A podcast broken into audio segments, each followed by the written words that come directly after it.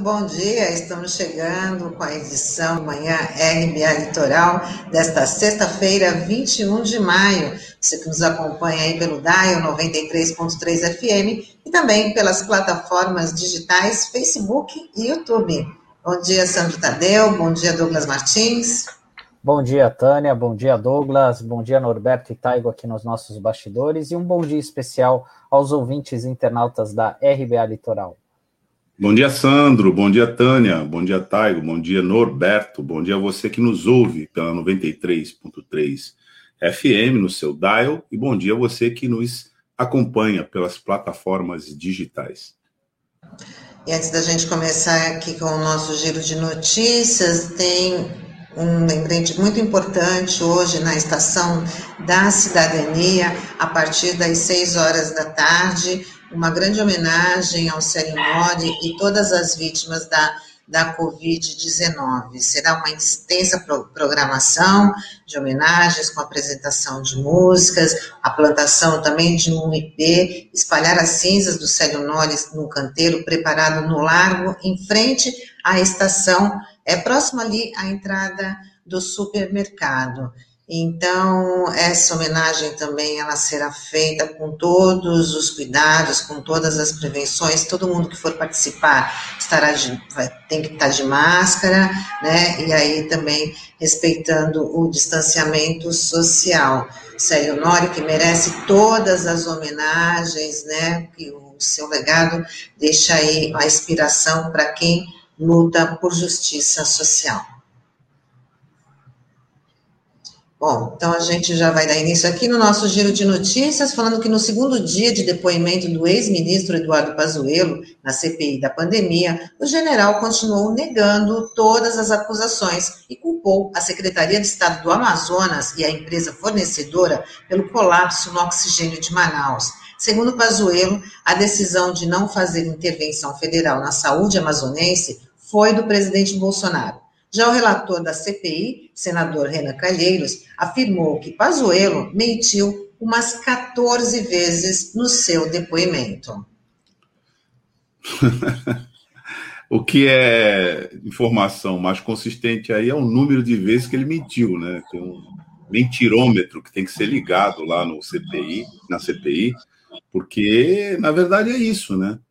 E como todos os fatos que acontecem na gestão desse governo, não só na pandemia, mas aqui nós estamos falando da pandemia, são fatos atentatórios ao interesse público, o que resta a esse governo e os seus representantes é mentir sobre esses fatos.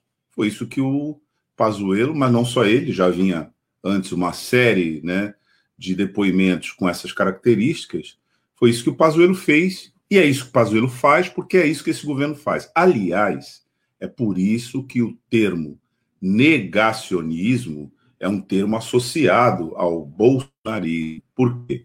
Porque negar é uma forma de mentir, é dizer que não é, embora seja. Né? A Terra é redonda, mas você disse que ela não é. Então, é, cloroquina mata, associada à profilaxia da Covid-19, particularmente quando existe comorbidade. Evidente, a Organização Mundial da Saúde e todos os laboratórios sérios e médicos sérios e associações sérias, né, advertem para não fazer esse uso. Esse é um fato, mas o que a gente vê é que os depoentes e até esse próprio governo tergiversa com esse fato, nega. Portanto, mentir, porque negar é uma forma de mentir, é a política mais perene desse governo. Então, não é novidade, né? A novidade aí é o mentirômetro, né? É o contagir das mentiras. Na minha avaliação, eu acho que o, o, que, o ponto principal da, das revelações do Pazuello ontem foi ele ter reforçado né, a, a omissão do governo para enfrentar o colapso na, na, saúde do Amazonas, né? Porque ele admitiu que uh, houve, ou, foi, foi tomada uma decisão numa reunião ministerial de não ajudar o Estado, né? Então isso foi bastante grave do que ele falou, né? De horas e horas de depoimento. E também é grave uma decisão tomada pela Câmara dos Deputados nessa semana. A Câmara aprovou o texto da medida provisória 1031, que abre caminho para a privatização da Eletrobras, estatal vinculada ao Ministério de Minas e Energia, que responde por 30% da energia gerada no país. Os governadores do Nordeste se posicionaram contra a matéria, pois entendem que essa operação aumentará o preço da conta de luz. Agora, o texto segue para o Senado. Se alguém tem dúvida sobre o efeito do aumento de preços, é só ver o preço da gasolina, né? Qual foi a consequência direta e imediata da privatização da Petrobras, que hoje está privatizada? Né? É, bom, seguimos o preço de mercado. Essas privatizações são feitas mediante arrematação conduzidas por fundos financeiros internacionais, que seguem a lógica dos preços que eles investem, porque isso é feito para ganhar vantagem. Vamos lembrar que essas empresas, como a Eletrobras, lá né, no norte, é, mas também empresas como a Sabesp, aqui, etc., foram concebidas e organizadas para fornecer é, insumos que são considerados bens com forte importância na agenda social. Quando você tira isso da agenda social e bota isso 100% na agenda comercial, isso vira mercadoria. E, portanto, quem puder pagar tem, quem não puder pagar não vai ter. E quando vira mercadoria, vira exatamente parte de uma operação de lucro. Por isso que a gente está pagando esse preço da gasolina na bomba como a gente está pagando, e é por isso que os governadores têm toda razão quando dizem que o impacto disso vai ser o aumento no preço da energia. Está corretíssima a avaliação. Bom, seis casos da variante indiana do coronavírus foram confirmados no Maranhão. Por conta disso, a Prefeitura de São Paulo vai pedir à Anvisa e ao Ministério da Saúde barreiras sanitárias nos aeroportos para monitorar passageiros vindo daquele estado e evitar a entrada dessa nova cepa. E o Ministério da Saúde promete avaliar a antecipação da vacinação dos portuários contra a Covid-19. Enquanto isso, o Sindicato dos Operadores Portuários, o SOPESP, faz um levantamento de quantos trabalhadores do Porto de Santos devem ser imunizados. A estimativa inicial é de cerca de 8 mil pessoas. Essa, e essa vacinação, ainda que está sendo avaliada, aí, né, porque os portuários já estão no grupo prioritário já há muito tempo, né, porque é uma categoria que também fica bastante exposta no, por conta do, do coronavírus e já deveria estar tá aí começando o processo para esses trabalhadores. É, e, e já há uma, Tânia, só para complementar, porque já há um pedido grande aí de vários vários integrantes da classe política, né? A gente tem que lembrar aqui o vereador Chico Nogueira que apresentou essa demanda na Câmara, outros deputados também, né? Já há uma articulação já há algum tempo também junto ao governo do estado, né? Mas isso ainda não avança, né? Tomara que agora, é, com essa questão da, da vacinação é, contra essas, por conta dessa cepa indiana, as autoridades é, coloquem a mão na cabeça e priorizem de fato a vacinação contra os portuários, né? Porque é, é uma grande vertente, né? A possibilidade de, da entrada dessas novas cepas pelo porto principalmente aqui do Porto de Santos, né, que é uma cidade grande e tal, e isso pode causar muito problema, colapsar o sistema de saúde novamente. E o ex-deputado federal Jean Willis anunciou que está de saída do PSOL e vai se filiar ao PT, o Partido dos Trabalhadores. Ele está fora do país desde 2019, quando decidiu deixar o Brasil após uma série de ameaças de morte contra ele e a sua família. Ele declarou que Lula é o único capaz de tirar Bolsonaro do poder em entrevista concedida ontem a um jornal francês, Paris Match. Lula confirmou que será candidato à presidência da República no próximo ano.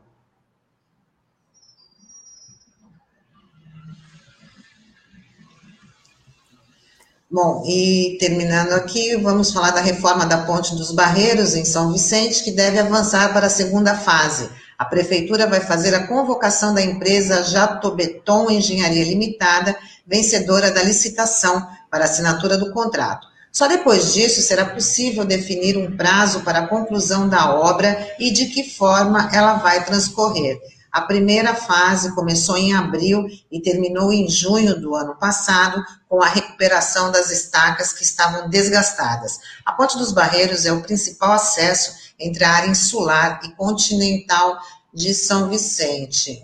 Um assunto que a gente sempre teve, trouxe aqui para né, no Manhã RBA Litoral, falando aí do, do drama dos moradores da, da área continental, com o descaso na recuperação dessa ponte, que, repetindo, é o principal acesso entre a área insular e a área continental da cidade. É, Tânia, isso dá um caráter do tempo social, né? Que é diferente do tempo objetivamente contado, né? é, pelas horas, pelas semanas, pelos meses, pelos anos, etc. O tempo social ele tem uma componente que é a decisão política, que às vezes faz o tempo parar. O caso da Ponte dos Barreiros é um caso emblemático nesse sentido, né? Porque são centenas de milhares de pessoas punidas com esse atraso é evidente que para um contingente dessa natureza, essa é uma prioridade e tem que ser executada é, de maneira a beneficiar as pessoas que estão isoladas, isoladas no continente, né? Essa que é, inclusive, a nota que a gente vem ressaltando aqui. Lembro as várias entrevistas que a Anália deu para a gente, que é uma importante dirigente do movimento da ponte para cá, né? e denuncia isso. Também não dá para a gente falar da ponte dos Barreiros sem nos referirmos ao trajeto do VLT que priorizou agora o acesso, é, aliás, VLT, que está sendo privatizado também pela empresa metropolitana de transporte urbano, que é do governo do estado, vai entregar essa gestão a um pool de empresas privadas. É, só fazendo esse parênteses aqui. Mas, enfim, o cronograma, em vez de estender o VLT para lá, né, e beneficiar todas as pessoas que moram ali na Ponte dos Barreiros, não. Está é, estendendo o VLT para o centro da cidade de Santos, passando por toda aquela área que a gente já viu que é degradada, num projeto com forte indício de especulação imobiliária. Aliás, Carriço tem dito semanalmente praticamente é, isso aqui entre nós. Então é isso, né? Ponte dos Barreiros, como você falou, um tema que é praticamente recorrente né, aqui entre nós, que tudo bem, a gente vai dando a conta gotas a informação de que vai avançando, mas olha só o tempo, Tânia. Olha só o tempo, no mínimo uns dois anos, né? Só dessa fase entre constatar né, o comprometimento da estrutura e as eh, promessas de que uma nova ponte reformada, etc., em condições, será é, posta para funcionar ali. É, Douglas, é impressionante, né? Porque essa situação da Ponte dos Barreiros é fruto de uma omissão é, do poder público municipal e mostra também a falência de, de uma articulação política aqui dos parlamentares da região, né? Porque é, nós já chegamos a ter aqui na Assembleia Legislativa, num dado momento, oito deputados estaduais, né? E, e isso, mesmo assim, isso não foi suficiente para sensibilizar o governo do estado. Nós tivemos é, um governador que é oriundo aqui da Baixada Santista, que é, teve em secretarias estratégicas também, né? E que poderia ter é, priorizado esse tipo de, de obra, né? Que é fundamental, né? Porque ano passado a gente viu, se deparou com aquelas cenas lamentáveis, né, das pessoas tendo que atravessar quase um quilômetro a pé, é, embaixo de chuva, de sol, idosos, crianças, doentes, enfim, é, é que é uma, uma humilhação para quem mora na área continental, né, que é um povo trabalhador, que está rala para caramba, né, que tem as suas necessidades e se sujeitar a uma situação como essa, né. Então, é, ainda bem que essa obra está sendo feita agora, né? Antes tarde do que nunca, mas realmente a, as cenas que a gente registrou ano passado, né? É, é, assim, são chocantes, assim, são revoltantes. É, o governador que era daqui da região, e vamos ter mais precisão na informação, de São Vicente, né? É da região. Da, da própria cidade, né? Exatamente onde está acontecendo o problema, né? Exatamente. Então aí a gente está desejando, a gente sempre desejou aí, né, toda a sorte para essa população do, de São Vicente, que, como o Douglas falou, esse movimento que foi fundamental também para a pressão para poder acelerar ali, que é o movimento da ponte para cá. Porque também se não tivesse essa pressão, só Deus sabe como é que a ponte estaria até agora. Foi, Tânia, e tem um detalhe aí, né? a gente também vem acompanhando os cronogramas. Eles não são é, isentos de incidentes paralisantes, né? Que anuncia-se que se vai fazer, de repente para. É uma das maiores reclamações que tem lá. Então, no meio disso, também tem uma insegurança é, do, da, da, das pessoas, né? Quanto à credibilidade da informação. É importante a gente ressaltar isso, porque aqui é uma região que inaugura muita maquete, né? É, é, já virou uma espécie de tradição entre nós, né? Essa ligação entre Santos e Guarujá, ela entrou para a lenda urbana e, e, e, acho que até para o folclore nacional, né? Ela junto com Ciperê, né? com Curupira, né? Com a mula sem cabeça e a ponte né? da é, ligação é, Santos Guarujá, o Guarujá Santos, enfim. E essa é, forma de tratar a questão pública é que você não tem controle, né? você não tem domínio do cronograma de execução da obra. Então vai virando uma espécie de é, insegurança mesmo. E é bom que a gente fale isso aqui. O fato de você ter o anúncio não assegura que será cumprido, porque a gente não tem mecanismos de participação e controle direto da sociedade nessa, na gestão desses problemas. Por quê? Porque é característica de todas essas administrações cancelar ou esterilizar os conselhos comunitários, como é o da habitação, por exemplo, nesse caso. Então é bom reiterar isso, né? O simples anúncio né? E a população de São Vicente sabe que, sabe que nós estamos falando. Sabe porque sofre isso. E sofre através de reiteradas frustrações. É bom a gente registrar isso aqui. Bom, hoje, como é sexta-feira, é dia da Nani Boni, que vem aí com o seu dialeto cultural. Vamos dar um bom dia para ela. Bom dia, Nani, tudo bem? Bom dia, tudo bom, gente? então, a gente... Nani. Bom dia, Nani. Cadê o Chicão? Tá dormindo. Vou até tentar falar baixo para ele não acordar. Mas já já ele tá na área, como você já conhece. Ele é exibido. Tá. Nani, então o espaço é seu. Desejando para todos os nossos ouvintes bom dia e um ótimo fim de semana, que agora é hora do dialeto cultural. É isso. Obrigado, Tânia. Obrigado, Douglas, Sandro. Hoje a gente recebe a Beth Nagô. Tchau. Bom dia. Tchau. Hoje, aqui no Dialeto Cultural, a gente vai receber a Beth Nagô, que é fotógrafa, artesã, arte educadora e militante do Mães de Maio. Pode entrar, Beth.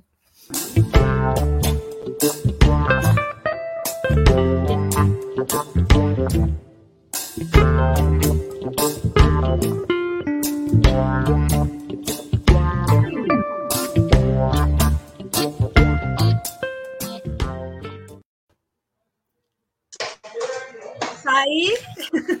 Tô aqui, bons dias. Bom dia, Beth, maravilhosa. Prazer receber você aqui, tudo que você representa, a tua força, a tua vivência toda. E é isso. Vamos começar já com uma pergunta? Vamos sim. Eu que agradeço o convite e a oportunidade. Estou mega nervosa aqui com esse negócio de ficar na frente da lente, na frente da câmera, falar a respeito do que eu faço, do que eu sou. Não é muito tranquilo, mas vamos. vamos. É sempre mais difícil falar da gente, né? Eu também acho. eu prefiro estar no lugar que é. eu estou agora. Ô, Beth, eu queria que você contasse para a gente como que você se reconheceu artista, como que foi o teu início de carreira, foi primeiro como fotógrafo, como artesã, como que foi isso para você, se reconhecer e falar, não, eu sou artista? Nossa, levou um tempo, levou uma cota. Primeiro, fui, eu sou artesã desde a minha adolescência, sempre trabalhei com artesanato, sou filha de bordadeira, neta de bordadeira, então eu bordo, eu faço crochê, enfim, e a fotografia surgiu na minha vida há quase sete anos e eu comecei a me apropriar dessa palavra. Eu sou artista há pouco tempo, porque eu tinha uma visão de que a pessoa que se diz artista é quem canta, dança, quem atua, quem trabalha com os palcos. E eu era uma fotógrafa, sou fotógrafa e não entendia. E as pessoas começaram a dizer: não, o que você faz é muito bonito, é uma arte, o que você faz tem muita responsabilidade, é muito importante, é um registro histórico, e é arte sim. Então, eu comecei a me apropriar há pouco tempo dessa palavra, eu sou uma fotógrafa artista, há pouco tempo. Não é tranquilo se apropriar dessas coisas, não é tranquilo trazer isso para si, porque é de uma tremenda responsabilidade, né? Que você está servindo como exemplo, né? Como referência. E, ô Beth, é, a gente sabe que é super caro, né? Trabalhar com fotografia e audiovisual. Uma das maiores dificuldades é o preço dos equipamentos, é custear cursos, essas coisas, é tudo muito caro. Eu queria saber como que foi para você trilhar e conquistar esse caminho como uma mulher preta periférica.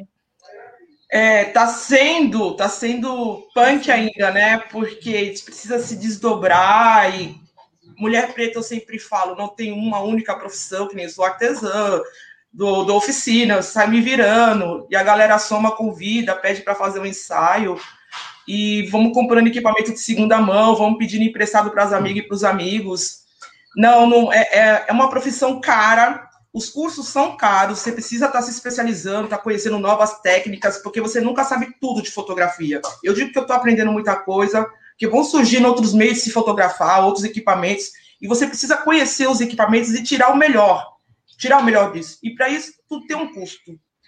É lente, é o corpo da câmera, é o, seu ir e vir também entra nisso, sabe? É a manutenção, qualquer coisa tem que estar tá mandando limpar. É, não, não tá tranquilo ainda, não tá suave ainda para mim. Ainda sendo quem eu sou, de onde eu veio, da periferia, todas essas questões, a acessibilidade à fotografia me veio muito tarde, não muito tarde, chegou na hora certa de eu ser fotógrafa, e é isso. É, não está sendo muito tranquilo, não, mas a gente caminha, não desisto, não, né? Porque seria um ponto para estar tá abrindo mão, para estar tá desistindo, mas eu não desisto, não. Essa falta de recurso limita muito a gente. Você Sim. falou isso do se virar. Uma vez eu assisti uma palestra com a Adriana da Feira Preta, e ela disse hum. que hoje até o que a gente chama né, de empreendedorismo isso já existe na comunidade há muito tempo e ela chama de sevirologia, que a avó dela já era assim, a mãe dela já era assim, a gente aprende a se virar e é empreendedora. É isso é, mesmo. Sábia, muito sábia ela. Ô, Taigo, passa um pedacinho da mostra de fotos da Beth para a gente ver quem é a Beth, por favor. Dos bons dias para quem acordou agora e vida longa para quem não dormiu. Tialagoa tá aqui, chegou, não tá nem off nem on, tá só no proceder, observando.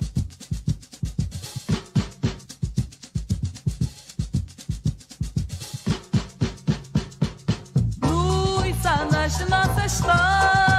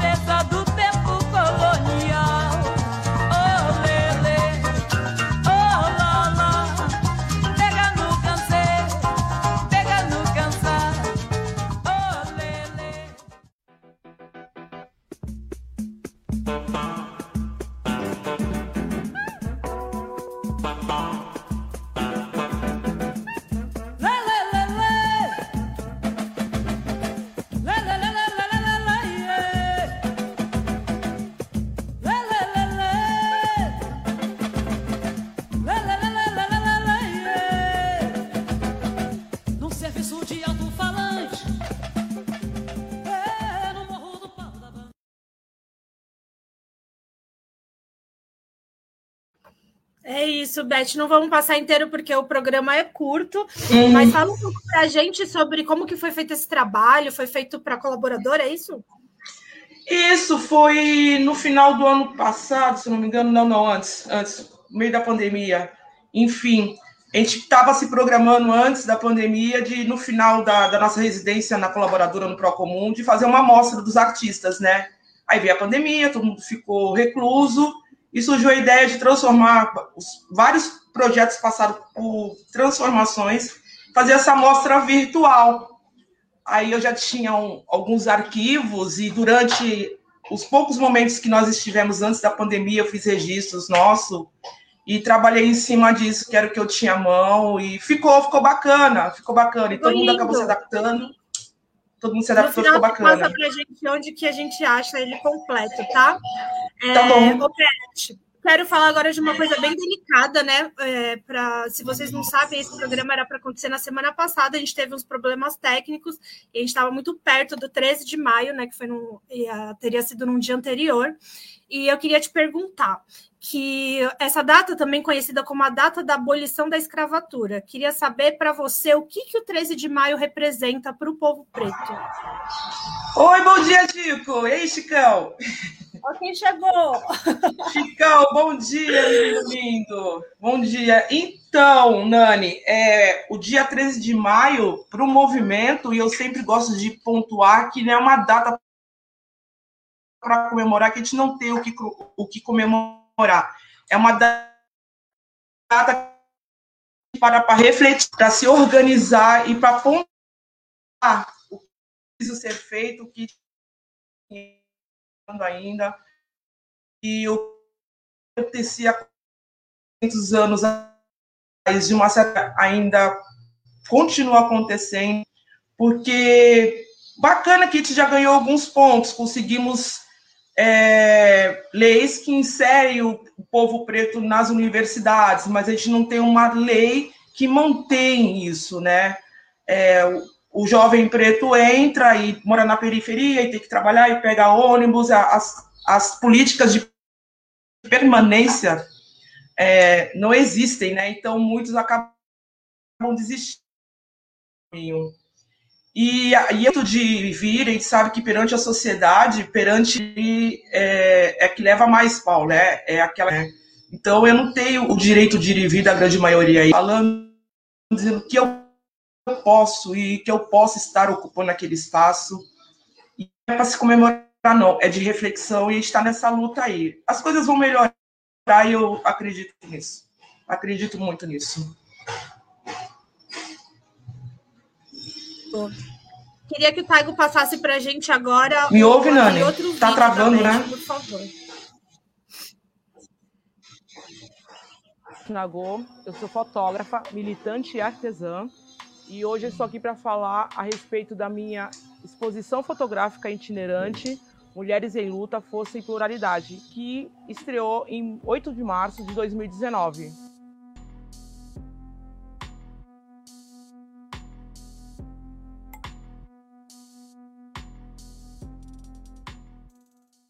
Esse registro é da mãe Débora Maria, é uma das fundadoras e coordenadoras do movimento Mãe de Maio, é um movimento de luta é, de mães e vítimas da violência do Estado. Esse ato foi a sexta semana da consciência negra na Unifesp, aqui na Baixada Santista. E o movimento Mãe de Maio, do qual eu faço parte, como fotógrafa, é um movimento que surgiu em maio de 2006, quando houve aquele salve geral na capital e na Baixada Santista, que houve um genocídio e ela é uma das mães dessas vítimas, né? Essa foto foi no saguão de entrada da Unifesp, foi na Semana da Consciência que eu participei da organização. Esse movimento que eu participo é, é quase ao mesmo tempo, ao mesmo tempo de que eu fotografo os movimentos sociais, que eu sou fotógrafa, né? É um movimento que eu tenho muito carinho, que eu levo sempre à frente de todas as vertentes que, que, eu, que eu trabalho, que eu faço registro, porque são mulheres são mães, na sua grande maioria, pretas e periféricas, né, que tiveram seus filhos e parentes assassinados pelo braço armado do Estado. É incrível a força que essas mulheres conseguiram transformar a sua dor, o seu luto, em luta. É, é sempre um aprendizado estar com elas. É, a mãe Débora é uma referência para mim. Essa soma de nós militantes no movimento, para elas também é muito importante, porque é um momento de acolhida, de estar tá se aproximando, de estar tá experienciando é, é, essas vivências. E são mães que não têm apoio nenhum, não têm um respaldo psicológico, não têm apoio, apoio nenhum. Esse movimento é um movimento independente dessas mulheres que, que lutam para relembrar e sempre pontuar para que isso não se repita, que isso não continue acontecendo, que continua aí em marcha um genocídio e a luta delas é pelo direito, é pela memória, é pela reparação dessas vítimas e pela justiça. Olá, sou Débora, sou coordenadora e cuidadora do movimento Mãe de Maio. O movimento Mãe de Maio é um movimento de mães que perderam os filhos na Baixada Santista e no estado como um todo em maio de 2006 e vem ao longo desses 14 anos lutando para trazer justiça que fizeram a nossa família. E dentro da nossa luta, nós conhecemos a Beth Magô. A Beth é uma inspiração para nós, é uma militância que veste camisa. A Beth, para nós, ela nos acompanha ao longo desses anos. Beth é uma parceira, uma filha que a gente pode contar. E o trabalho que a Beth faz de fotografia é um trabalho muito rico, porque nós vivemos de memória. E a memória, para nós, nos alimenta essa foto nós temos a Aline Rocco, que é educadora popular e assistente social e também milita junto do Movimento Mães de Maio. E a saudosa Vera Lúcia, a mãe Verinha, que também, junto com a Débora, é uma das fundadoras e coordenadoras, era uma das fundadoras e coordenadoras do Movimento Mães de Maio. Ela perdeu para aquele salve geral em 2006, a filha, que estava grávida, que ia ter a bebê no dia seguinte, e o companheiro dela saíram para comprar um leite para uma vitamina e foram assassinados. E a mãe Verinha nos deixou há quase, há quase três anos e ela acabou adoecendo. Ela não suportou a dor de não ter uma resposta, de não ter um respaldo de não saber quem foi e por quê. E esse evento foi um ato das Mães de Maio, foi Mães de Maio, 11 anos de resistência na Bacia do Mercado, aqui na Quebrada. Foi lá na Catraia, foi um dia inteiro de eventos. A gente sempre faz eventos com roda de conversa, apresentações, com oficina, corte de cabelo, com lanche. E o bom de estar nesse território, nessa margem, é que a gente comunga e dialoga com as pessoas que sobrevivem em condição de rua ali, que tem muitas ali. E eles conhecem o movimento, sempre se aproximam, sabem que vão ser acolhidos. É um dos poucos registros que eu tenho da mãe Vera, que era difícil eu conseguir registrar ela espontaneamente, sorrindo. Ela percebia que eu estava perto, ela saía, que ela não gostava muito desse tipo de mídia, de foto, de vídeo, né? Ela evitava. Esse é o único registro que eu tenho da mãe Verinha.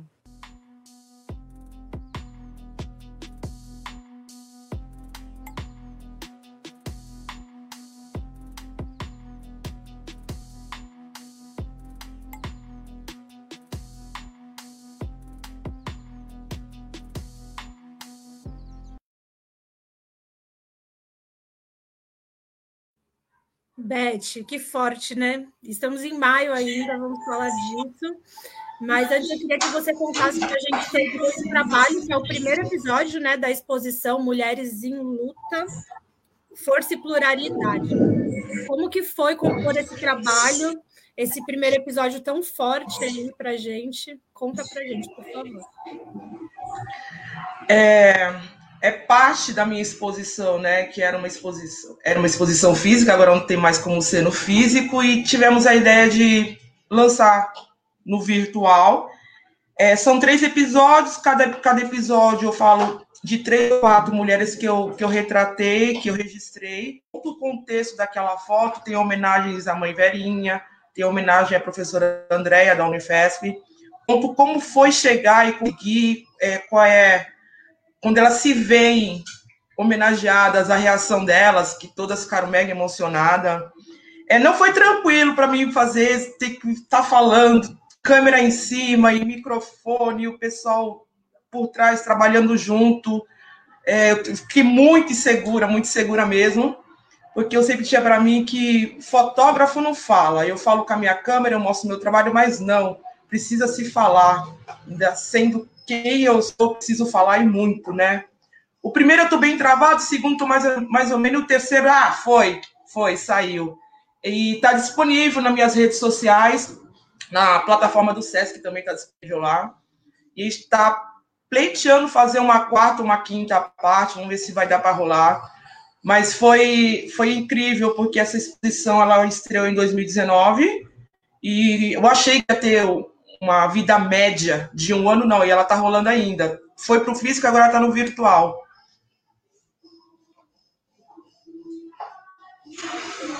Lindo trabalho, Beth. E você também compõe, né? Faz parte da produção, acredito que a idealização também do projeto Sarau da Treta, que é uma idealização do mês de maio, é isso?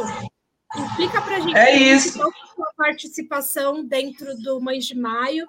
Fala um pouco sobre esse movimento tão forte e importante que a gente tem aqui na Baixada Santista.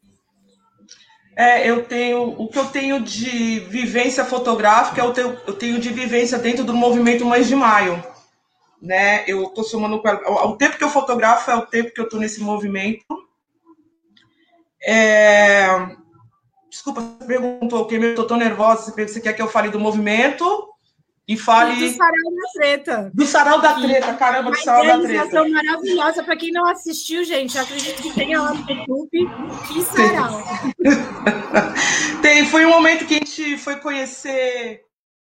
Eu não conhecia o Sarau da Cooperife São Paulo e o movimento Mães de Maio foi contemplado com uma honra. Foram lá para receber esse prêmio. E o Sarau da Cooperifa é um trabalho do Sérgio Vaz. Eu saí de lá extasiada, que eu não conhecia, eu fiquei eu e a mãe Débora, a gente decidiu assim, não, a gente precisa fazer isso aqui Santos, precisa do lugar. E tivemos a ideia de montar um sarau aqui, o Sarau da Treta. Começou a pandemia, na semana que estrear o Sarau da Treta, fechou tudo, aí engavetamos tudo e guardamos. E agora, com esses editais que saíram da Lei Aldir Blanc, a gente conseguiu ser contempladas e colocamos, na verdade, essa semente que estava germinando em um ano, é, durante um ano, e surgiu, enfim, o Sarau da Treta, né? Que é um, é um, é um espaço para a gente estar tá fazendo trocas, a gente convida as pessoas, tem, às vezes tem o microfone aberto, tem a, a fala das mães, tem fala de, de militantes que somam com a gente, conhece a nossa caminhada do movimento mês de maio, e virou também um espaço de denúncia, né? A gente acaba um momento ou outro comentando, falando e pontuando, e sempre trazendo a questão do movimento, é um movimento que está em busca de justiça, verdade e memória. 15 anos fazendo esse ano, desses crimes que não tem uma resposta, não foi nada resolvido. E, infelizmente, agora, uma semana antes do Dia das Mães, né, essa cena se repetiu em Jacarezinho. Foi a mesma coisa, só mudou o ano, só mudou as mães, só mudou a cidade. Foi a mesma coisa que aconteceu há 15 anos. Infelizmente, temos aí mais 25 mães no movimento, infelizmente, mais 25 mães que não tiveram o que comemorar nessa semana, nesse ano, Dia das Mães. E são cinco mulheres sangrando, né? Agora, mais 25. É, não é tranquilo é, tá a par sempre dessas histórias e toda vez que a gente se encontra, se emociona, elas repetem, repetem as histórias, elas só querem a verdade, só querem que alguém aponte quem fez e por quê, e elas não conseguem essa resposta. E o Sarau da Treta vem aí para estar, tá, de uma certa maneira, também é, fazendo essa acolhida para as mães que elas gostam de, de farra, elas gostam de música, elas curtem poema. E no momento que jogam na minha mão, olha, você que vai apresentar, filho, como é que eu apresento? Ah, vai do teu jeito, né? Eu fiquei sabendo 24 horas antes que eu ia apresentar o sarau, né? Tava destrinchando. Ah, foi, e foi daquele jeito irreverente que, que as pessoas estão conhecendo, e tá dando certo, tá dando certo. A, a galera tá curtindo muito. A gente já vai para esse mês de maio fizemos três, vamos fazer a terceira edição dos meses de maio, que é as Mães no Levante em Maio. no Sarau da Treta. É, convidados, a mãe Débora fala, uma mãe ou outra se apresenta quando tem condições de, de estar se apresentando, que elas estão bem adoecidas, que o mês de maio é um mês bem complicado, mês de maio e dezembro, né, para elas é bem complicado. E agora, dia 30 é o último sarau do mês de maio, sarau da treta, a última edição.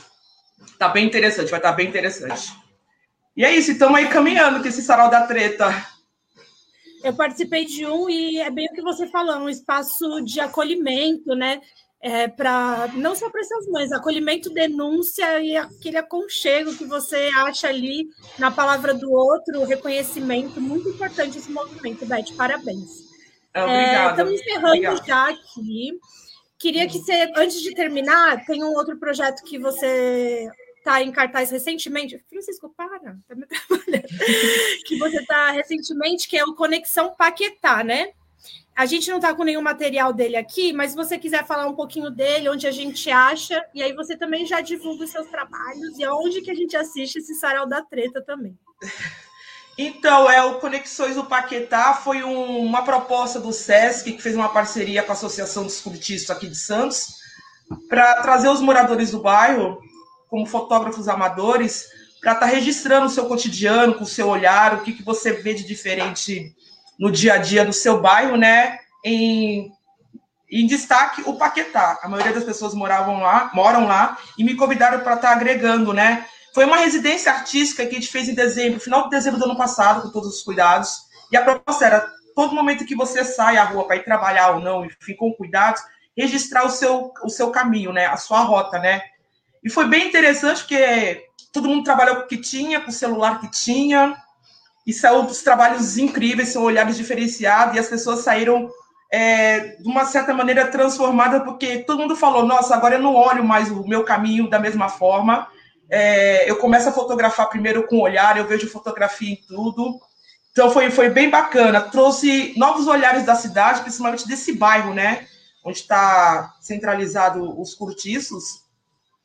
Ficou um trabalho mega incrível. Eu também aprendi muito ali com essa galera. Foi ótimo. Foi, foi bem bacana. E tá nas redes sociais, plataforma do Sesc, nas minhas redes sociais, Beth Nagô, minha página Lente Nagô, que é tanto Facebook, tanto Instagram. É fácil me achar. Sarau da Treta também, tem página no Facebook, tem Instagram. A gente vai estar tá liberando todas as edições do Sarau da Treta para o pessoal acompanhar e entender um pouco mais do que vem a ser o Sarau da Treta, né? E é isso. Eu só tenho a agradecer a você, Nani, pelo convite. Mega nervosa. Espero que eu tenha. Ah! saciada aí as questões. Não, deu tudo certo. Depois tu vai assistir e ver que tu tá maravilhosa.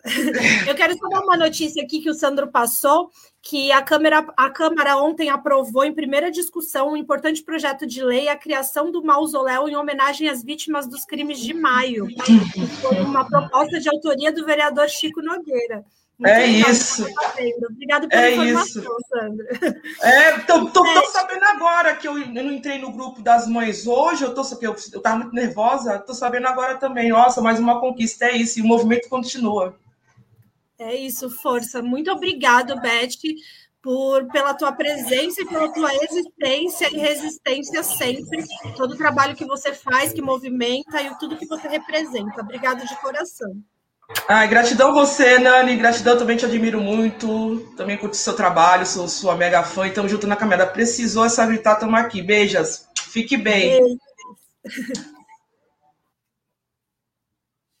Bom, a gente agora receberia a Marina Pereira, do Instituto Procomum, para falar um pouco sobre um projeto de mapeamento da história da negritude da Baixada Santista.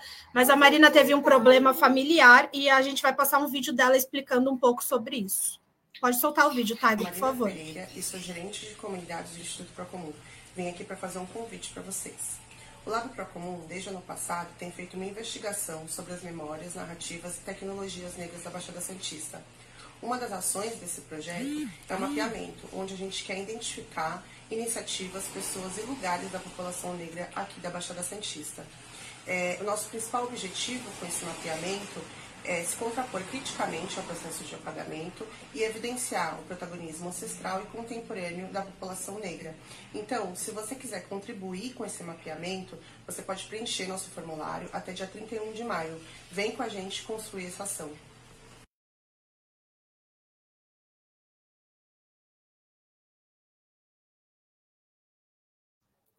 Essa é a investigação sobre as memórias narrativas e tecnologias negras da Baixada Santista. Pretende evidenciar o protagonismo ancestral e, a, e contemporânea da população negra da Baixada Santista. Para isso, estamos construindo juntos um mapeamento para identificar pessoas, iniciativas e lugares, sejam elas vivas e ativas ou que marcaram o passado. O apagamento histórico das nossas memórias coletivas não pode mais ser uma forma de atuação do racismo. Contribua com o mapeamento até o dia 30 de maio, preenchendo o formulário e nos ajude nessa construção. O formulário ele pode ser encontrado nas redes do Instituto Procomum, que tem no, no Instagram, no Facebook também, tá? Aí vocês, quem quiser, vocês é, podem preencher por outras pessoas para contribuir com esse mapeamento. Abrir a câmera. É, agora vamos falar um pouco da agenda, né? Que já estamos finalizando aqui o programa.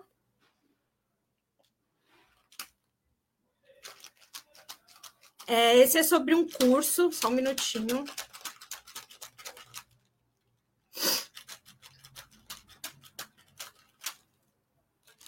É o curso da Cultura e Informação, é o que vai ter nesse dia 21 de maio, que é sexta-feira. Toda sexta-feira está tendo esse curso, tá? E esse, essa sexta vão falar sobre conselhos de cultura. Qual a importância da participação social? É, a mediação é da Cassiane Tomilheiro, é dia 21 de maio, sexta-feira, hoje, né? Às 19h30. Quero, é, quero também passar para vocês o webinar Café 22, do moderno ao. Não consigo ler o resto, desculpa. Os convidados são Ana Calassá, Flávio Vega, Marcela Rezec, Tainara Dias é, Denner, tá escrito errado o nome dele, mas é o Denner Marcos Xavier e o Eduardo Risse, tá? A realização é da comissão organizadora da Semana Transmoderna, Transmoderna de 22 da Baixada Santista, e vocês podem achar o link no YouTube da Unisanta Web. Essa é uma ação do Sesc que o Sesc está fazendo, que é o Mesa Brasil, uma ação contra a fome, é, onde eles estão arrecadando doações de alimentos não perecíveis nas unidades do Sesc. Então, quem puder colaborar no Sesc Santos, só deixar lá a sua doação. E quem quiser mais informações, sescsp.org.br barra Doe Mesa Brasil.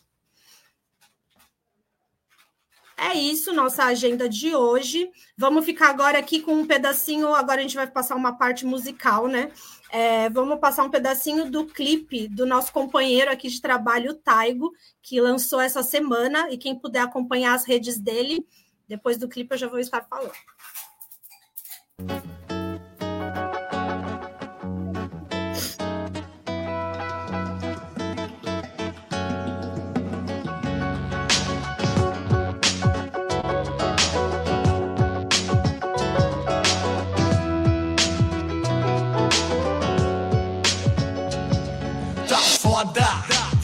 Essa nação que agride o professor que pede valorização. São Paulo, povo não tem o que comer, esse é o sistema.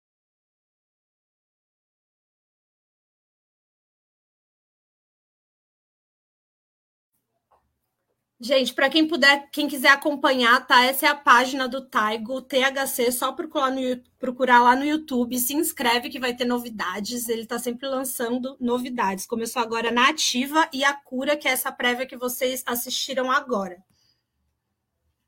E hoje só um minutinho. Desculpa, minha câmera estava desligada. É, quero finalizar hoje o programa com um clipe do grupo Imagrin, que é um grupo que já esteve aqui com a gente, lá da Zona Noroeste. Eles acabaram de lançar a última música do EP, que foi um EP contemplado pela Lei Aldir Blanc Municipal aqui de Santos, que só através dessa lei que foi possível, depois de sete anos de carreira, esse grupo conseguir gravar o seu primeiro EP. É, o nome dessa música é No Que Dá Valor e é uma mensagem motivacional que quem quiser acompanhar mais do trabalho do Imagrin também é só se inscrever no canal deles ou acompanhar pelo Instagram. É, fico por aqui, muito obrigado a todos que estão acompanhando, obrigado mais uma vez a Beth. Quero mandar um abraço e força para a Marina, que não pôde estar presente com a gente por causa de uma perda familiar, e é isso. Obrigado e boa Bom fim de semana para todos. Pode pôr o clipe, Taigo.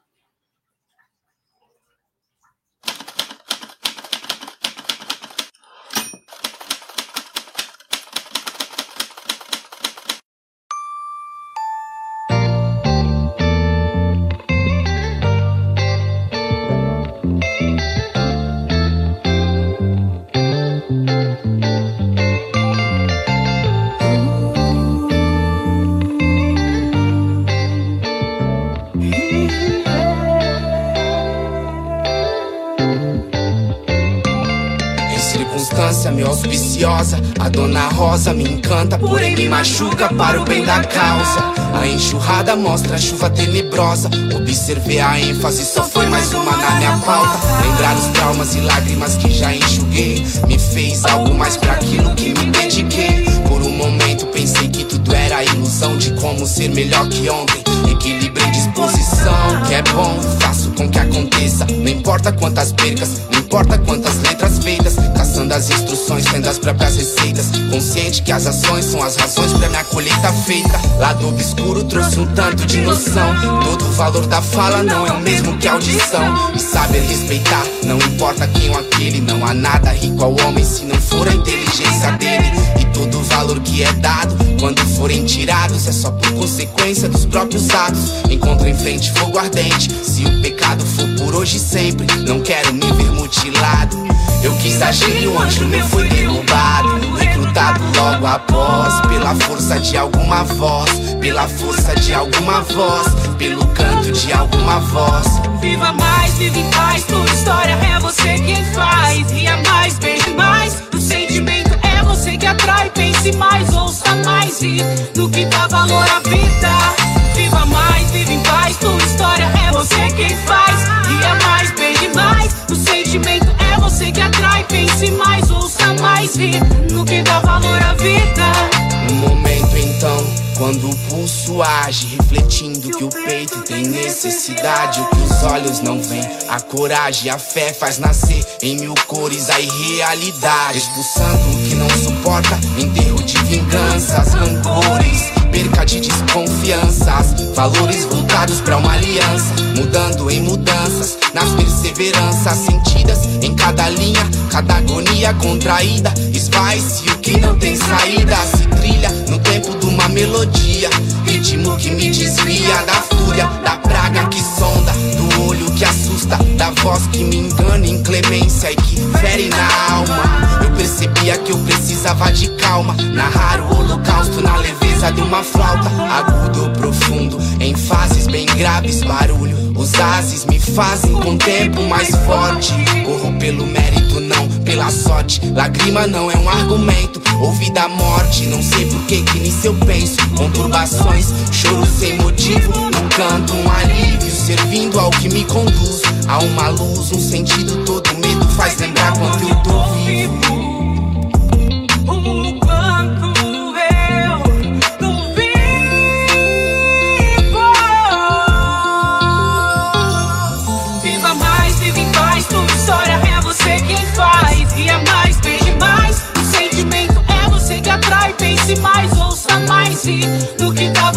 Vida. Viva mais, viva em paz. Tua história é você quem faz. Ria mais, beije mais. O sentimento é você que atrai. Pense mais, ouça mais. E no que dá valor à vida.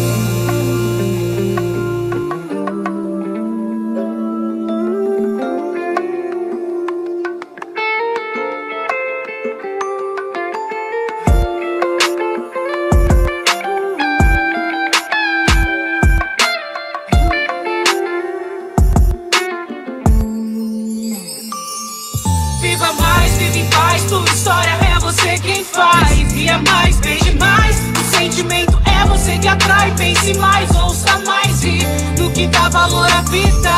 Viva mais, viva em paz. Tua história é você quem faz. Ria mais, beije mais. O sentimento é você que atrai. Pense mais, ouça mais. E no que dá valor à vida.